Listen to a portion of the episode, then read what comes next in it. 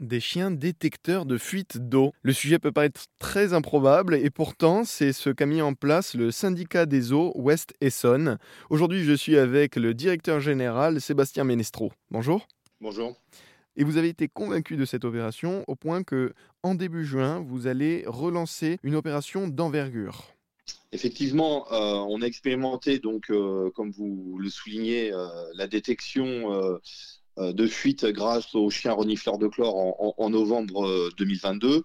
On a été complètement satisfait par la, par la prestation et on souhaite donc renouveler l'opération en juin 2023, donc avec un dispositif assez similaire, à savoir donc deux équipes, cinq chiens euh, qui vont parcourir à peu près une trentaine de kilomètres euh, en une semaine euh, sur notre réseau afin de détecter et de fiabiliser la recherche de fuite. Est-ce que vous utilisez des chiens de race en particulier pour détecter les fuites d'eau?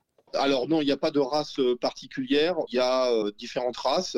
Là, c'est les maîtres chiens en fonction voilà, des, des affinités qu'ils ont avec les différentes races, qui, euh, mais de ce que de ce qu'on a pu voir en tout cas nous sur le terrain, on avait une grande diversité de races de chiens.